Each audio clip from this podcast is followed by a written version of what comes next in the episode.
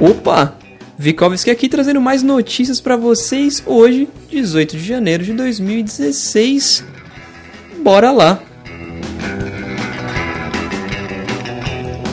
Eu quero começar com uma notícia que para mim foi meio What? Bom, pra quem não sabe, o WhatsApp já foi um aplicativo pago. Antes de entrar na notícia em si, né, do, do WhatsApp deixar de cobrar a anuidade deles, eu quero comentar com vocês o fato de que eu Vikovski, aqui que vos fala, paguei um dólar pelo meu WhatsApp para iOS muitos anos atrás. Depois que o aplicativo virou gratuito, tinha uma taxa de um dólar por ano para que os usuários continuassem né, usufruindo aí da rede.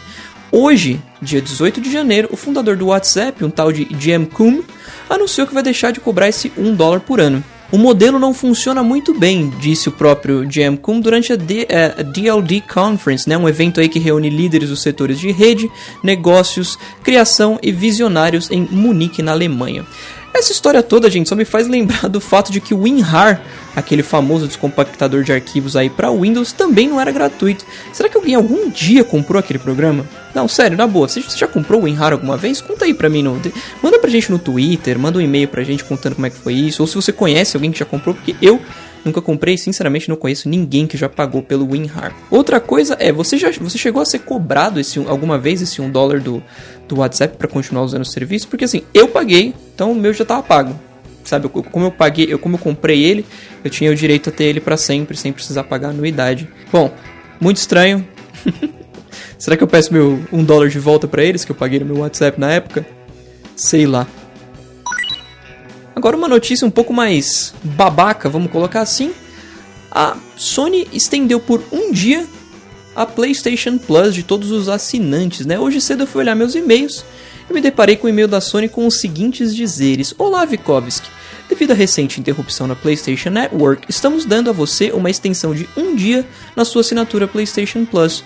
Resgate o seguinte código de voucher até 31 de março de 2016, às 11h59 da noite. Aí eles colocam o número de série. A extensão será aplicada ao final da sua assinatura atual. Isto se aplica a todas as contas que tinham uma assinatura PlayStation Plus ativa em 4 de janeiro de 2016. Obrigado por sua paciência durante a interrupção do serviço. Atenciosamente, PlayStation Network. Sony, sua fofa, não precisava, cara. Como vocês são gente fina demais. Pessoal, na boa pelo amor de Deus, né? Os caras têm queda de serviço uma vez por semana, pelo menos, e de repente eles decidem que vão dar mais um dia de plus para quem sofreu com isso. Gente, sem contar que você tem que colocar um número de série, um número de série, não, você tem que colocar um, uma key na tua PlayStation Plus para ganhar esse na, na tua PSN para ganhar esse um dia a mais. Que é um absurdo, né? Por que eles não simplesmente dão um dia a mais assim? Ó? Toma, gente, toma aí um dia e pronto, já aplica nas contas de todo mundo, enfim. Porque se algumas pessoas não ficarem com preguiça de colocar esse essa aqui, né? Eles, eles saem no lucro. Soninha, cadê a grana que vocês levaram do meu cartão de crédito em fevereiro de 2015? Isso sim eu quero saber. eu, já, eu já até comentei no cast aí com vocês que eu tenho um processo contra a Sony aberto desde mais ou menos março do ano passado. Qualquer dia eu entro em mais detalhes disso aí. Mas enfim. Lamentável, pessoal. Richard Seabrook, um desenvolvedor indie, está trabalhando há dois anos no Prospect, o que seria a continuação do primeiro Half-Life, sem, sem que seja o Half-Life 2, sabe? Uma historinha né, à parte, que foi criada pelo próprio Richard Seabrook mesmo. Né? Ele anunciou em 15 de janeiro que o game vai estar disponível na própria Steam no dia 11 de fevereiro. Curiosamente, o desenvolvedor recebeu a benção da própria Valve para usar models, artes e licenças do próprio Half-Life 2 nessa continuação de HL1 dele. Na verdade, essa continuação é a continuação da expansão chamada Opposing Force do HL1. A gente já teve aí uns tempos atrás um remake incompleto do HL1, né, chamado Black Mesa Project, muito bem feito o remake, porém, como eu falei aí, não representava 100% da história do jogo original, né? Trazendo mais ou menos uns 70% dele. Eu fiquei bastante curioso com o Prospect, vamos continuar acompanhando aí o que, que vai ser dele. E a gente muito provavelmente vai falar mais alguma coisa sobre ele em alguma opinha por aí. Quem sabe se a gente conseguir jogá-lo e gostar muito, não traz alguma coisa um pouco maior a respeito dele.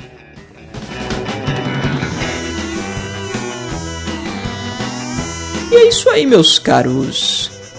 Lembra de seguir a gente no Twitter, Seguir a gente no Instagram também, que eu pedi aí em alguns programas atrás. Eu curiosamente recebi, inclusive, esses dias muito estranho, eu ganhei mil followers, pelo que eu pude ver. Muito, a maioria deles são, são followers falsos, se não todos, não sei, muito estranho, inclusive ainda tô com eles. Uh, então quem me cadastrou aí em alguma coisa de, que, que, que dá followers, muito obrigado. Agradeço de coração. eu passei de, sei lá, 200 followers para 1200 followers. E bom, o meu Instagram é arroba Vikovski, os nossos Twitters também são exatamente esses users, arroba Vikovski, arroba. Lembra de mandar um e-mail pra gente no contato opatabom.com Dá uma passadinha lá no site também, se você quiser deixar um comentário. A gente usa aquele sistema de comentários que é o Discos, padrão aí na maioria dos sites, né? Então é bom que você muito provavelmente já tenha uma conta pra comentar lá no nosso site, receber votação pelo seu comentário, enfim. Ficamos combinados assim então, jovens. Beijo do Gordon. Uh.